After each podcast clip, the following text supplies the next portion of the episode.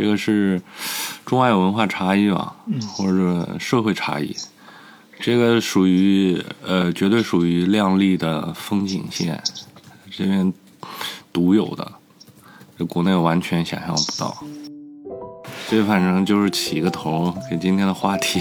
嗯，说挺好，我觉得这个这个话题应该更应景。中国就是发展经济，这样拉高 GDP，然后整个和谐社会其乐融融。对于欧美说，五一节虽然称为劳动节，但是绝对是一个游行、暴力游行的那个日子。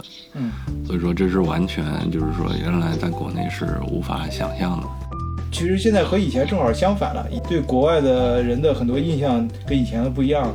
我们就是想聊一聊和外国人打交道，两个人维维度也不一样。呃韩秋做生意，商务上跟外国人打交道；景元这儿是工作，由于工作环境就在这个德国公司里面接欧洲各个地方的项目。韩韩秋，你先吐槽吧，我看你 憋了很久了，一直都想说这个事儿吧。就咱们这个节目，呃，这个社群嘛，是德国视角。我之前没有接触过德国人的时候，就德国人给我的印象特别好，就是说做事是一板有眼的，是不偷懒的，就是这些都是刻板印象。嗯。直到我自己，就是说，呃，大概五年前吧，我原来是做外贸的，我们公司有一部分外贸的业务，后来我就转到跟这些主机厂打交道。嗯。那我就。认识了一帮奥迪啊，还有大众的这一些人，包括就是德国人也好，中国人也好，经常跟他们在一起。嗯。后来就是跟德国人，就奥迪有一个德国人，给我印象特别深刻。嗯。我就感觉他好像很空啊。嗯。无论什么时候你给他发微信，他马上就回你的。是不是只针对于你啊？是只针对于美女比较有空？对别人就没那么空。时候我就。因为那个时候，就是说我呢也是抱着就是学外语的这种态度，就是跟他也花了一定时间去聊。后来我就问他另外一个同事，我说：“我说这个人好像很空啊。”后来他同事就跟我讲了他一个案例，他说他呀，在那个他们不是有生产线嘛？他说他有的时候出去抽烟，抽一根烟会抽很久，然后就在那个门口就跟人家聊天。他说：“我都已经回去上班了一会儿，再发现再回来抽烟，发现他还在那边抽烟。那也就是说，他一天没干什么事情。”哎，姐，你们那个上班的时候，办公室抽抽烟多长时间有规定吗？这方面有没有明确的规定？我们这方面是没有规定的，为什么呢？呃，像我们工作嘛，就是工作时间，比如说一周是多少个小时，然后。嗯，每天呢会在公司，我们都是打卡的嘛，上下班。其实你我们还要就是填每天上班各个项目花了多长时间。我们当中 就是说，嗯，这个小时的分配当中有一项叫做就是管理费用，就是其实是公司承担成本的费用。然后这个。这个时间呢是，就是说公司指导，就是说有一个指导的，就是上限。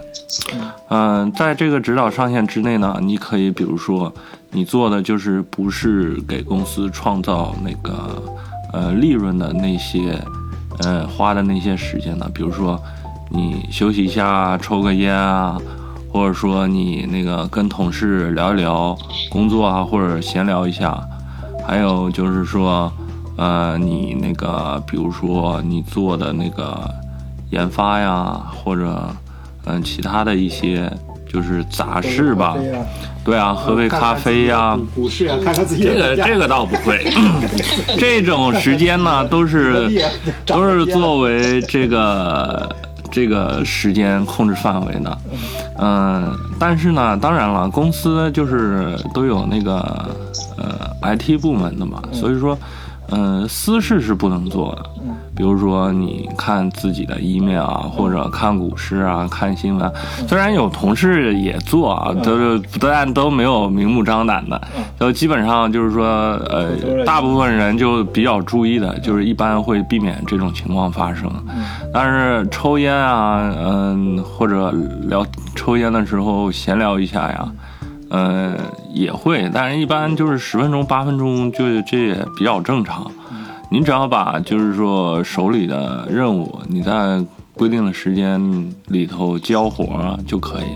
如果真的很忙做不完的话，你可以提前说，我的确来不及做，那缓几天。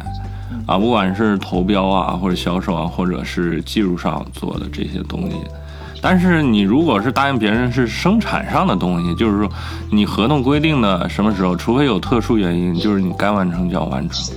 你设备的生产，你什么时候验收，呃，什么时候测试，然后这个什么时候呃开始物流取货，嗯，除非就是提前把这些时间有变动，变动当然也很正常了。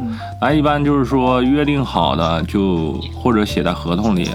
没有变动的，或者约定好有变动的，这个一般都会就是正常完成的。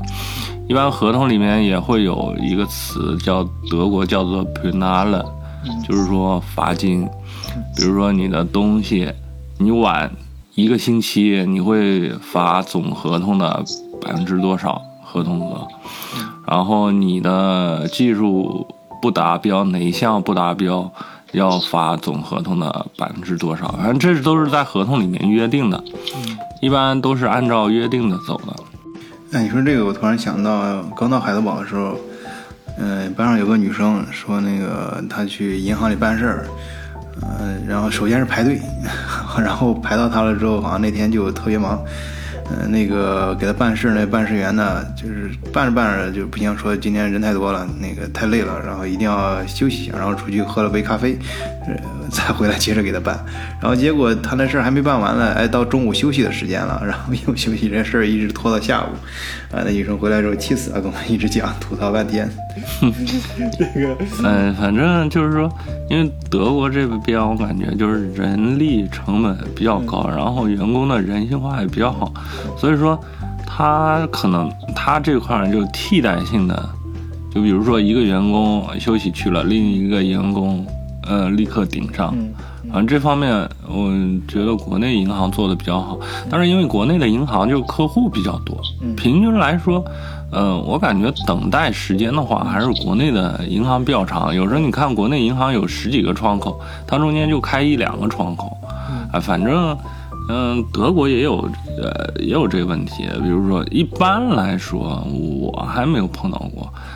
哎，不是，我刚才说那情况，离现在快二十年了，那很多年前，再加上那那几天，可能正好那那姑娘。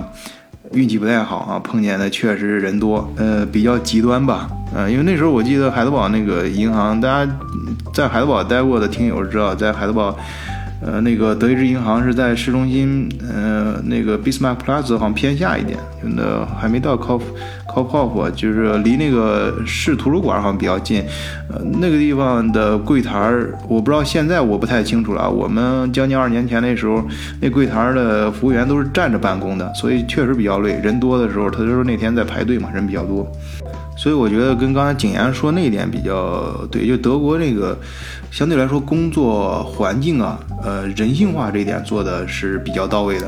就是允许员工在合理的范围内可以去喝杯咖啡休息休息，然后，呃，聊个小天，呃，抽个小烟 等等。当然，这个具体的尺度估计比较难以把握把控。嗯，像国内也有些情况也比较极端啊，听说国内像什么大公办公大楼里面的一些厕所什么，那个吨位都是要抢，而且有时候会被监控。啊，这个我不知道真的假的，这是完全听说。呃，但是景阳刚提到一点啊，就是不管在国内国外，我想，嗯，你休息什么，这都是人之常情。但是你要完成 KPI 啊，每个人还是有一定任务任务的这个要求的。好，我们回到韩秋说 这个，呃，他知他认识这个德国工程师到中国之后，嗯，在工厂里面跟漫步者一样啊，随便出去抽烟一抽抽一天，嗯，他也应该是有 KPI 要求的吧？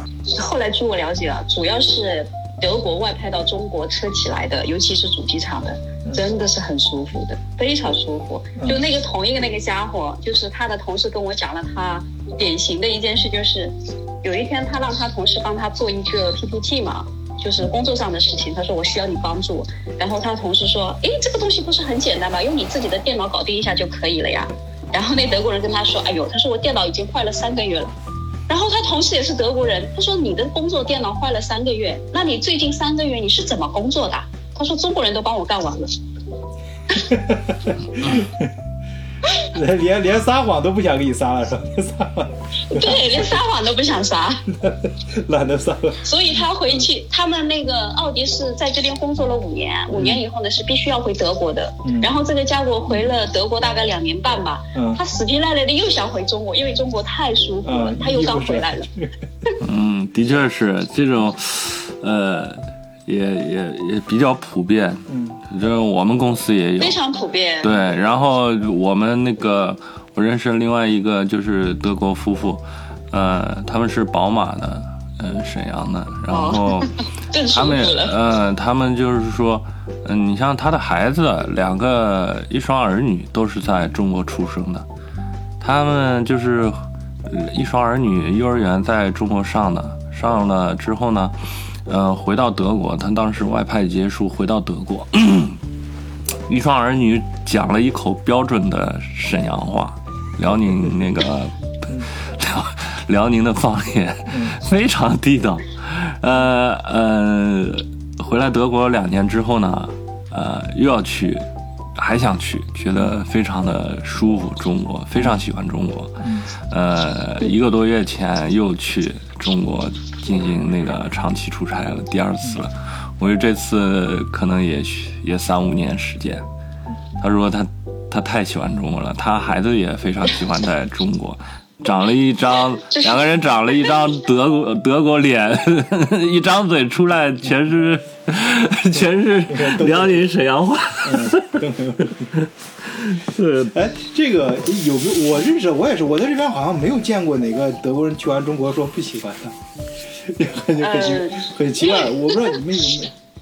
呃，往往去的时候都是惴惴不安，因为受到媒体啊、电视啊各种各样的的影响，在没去过中国的啊，然后感觉中国好像还都是清朝政府那时候样子，梳着大辫子，然后每个人都抡着锄头面朝黄土背朝天啊那个样子。这这这我是听，真的是。有在大街上碰见老太太，就没去过中国的啊，这亲口我这样 描描述的，呃，那那一次很那那是我刚来德国的时候，他看我之后跟我聊了一会儿，还给了我五块钱，啊觉得太我太不容易了，还陪他聊天聊了很长时间啊、我们那儿太穷了，然后。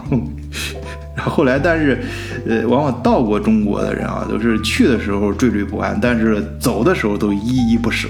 很很奇很奇怪，我不知道你们有没有。我我想我对这个有几句发言权啊，我因为经常在他们这个圈子混，嗯。就很多德国人，因为我不是，就是说也不是他们的同事，只是私底下的朋友，嗯。他们就跟我说，其实你知道吗？我们在中国，在东北这个地方，除了没有大海，就是养老退休的生活，日子非常的舒服，没什么事情干，中国人全帮他干完了。嗯哎，那一直是这样吗？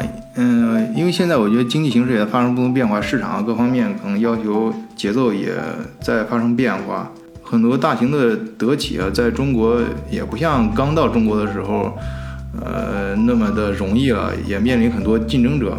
那合资，呃，可能以前会好一点，但是现在的话，尤其在在东北这个地方啊，这个说过就算，就是说这个中国人呢，可能控制欲望比较强一点，他想这些东西也想慢慢学过来嘛。很多老外过来了以后，有些东西就不想让他碰手。哦，你越是这个样子，老外也会偷懒。老外就是说我我有些客户也是老外，他们其实刚过来中国的时候，真的是有那个满腔热血，就是说有一种我要去支援贫困山区的感觉哦。他就想把德国啊、欧美的很多东西都带到中国来，嗯想要去教你中国人。但是中国人呢也很聪明，就是我觉得有用的我就拿着，我觉得没用的我就不要了。哦，哎，就是这块聊的有点深啊，这两种往下聊，继继继续对继续这两种。文化，嗯就是碰撞的时候，就有些德国人就是会跟我说，他说你也在这个行业，你告诉我为什么？我就问他一个问题，我说你想这个合同还继续往下签吗？你还想待在中国吗？他们说想，我说你想的话就闭嘴。中国人做什么你都说 OK 就好了。我说你的合同很容易就续签下来了。我说你要是搞得这个你也很牛，那个你也很牛，我说到时候你合同就不好办。所以你还给老外支招了，然后有些老外一开始觉得啊，就觉得不舒服，但是嗯确实他们工作了一段时间以后，他们就会跟我吐槽说：“你说的对，只要中国人想做什么，你支持他们就行了。这是我认识的德国人，还有认识的意大利人，更坏了。嗯，他一个月薪水拿一万两千多欧，就是在中国，这个薪水很好。然后呢，我就告诉他，我说你告诉我你的技术含量在哪里？我说你为什么不愿意教就是中国的这些年轻的工程师？他说其实我的这点东西我明白，你们中国人很聪明，如果我想教他们的话，他们学得非常的快，但是我回国了拿不到这么高的薪水，所以我不愿意教。那么我说那如果有时候流水线上他是做那个。就是金属门板的这种，包括引擎盖上的这种。然后呢，我说有时候生产线上会有批量的这种问题，我说你们怎么办？他说我就看着你们中国人打批量的，我知道你们解决不了。然后可能打了好几个小时以后，真的是批量老多了。他说看着心疼也没办法。然后中国的经理会来找我，然后我就到车间下面帮他们弄一弄，这个技术指标改一改就就好了呀。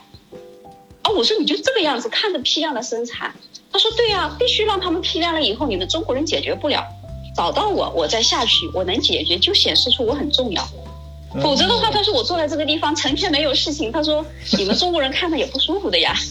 我给自己找找活干，我挺挺高级啊，这这个对，这个就简直让我的三观就是当时就觉得，啊，这跟我想象中的西方人是不一样的。哦。对对对，嗯，就他们在中国待，他就是为了这份薪水，他不是说真的多爱你中国，嗯，不要听老外说我爱你中国，他如果不会说中文，他说爱你中国，我觉得就是假的虚伪。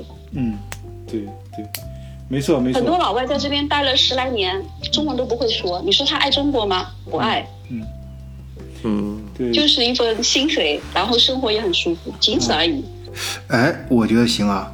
呃，本来我这期是想聊成呃娱乐节目，没想到这越聊越深啊！这这这这说这东西，呃，一般人肯定不知道，呃，这这真的是说明你们跟。这个老外打交道比较深啊，知道其中的这个弯弯绕，呃，不错不错啊。沿着这个线，我们继续往下会越聊越深啊，所以请大家继续收听，下期是会员节目啊，只有会员或者付费才可以听到的，呃，更内幕、更深层次的一些分析和经验分享。好，谢谢大家收听啊，下期见。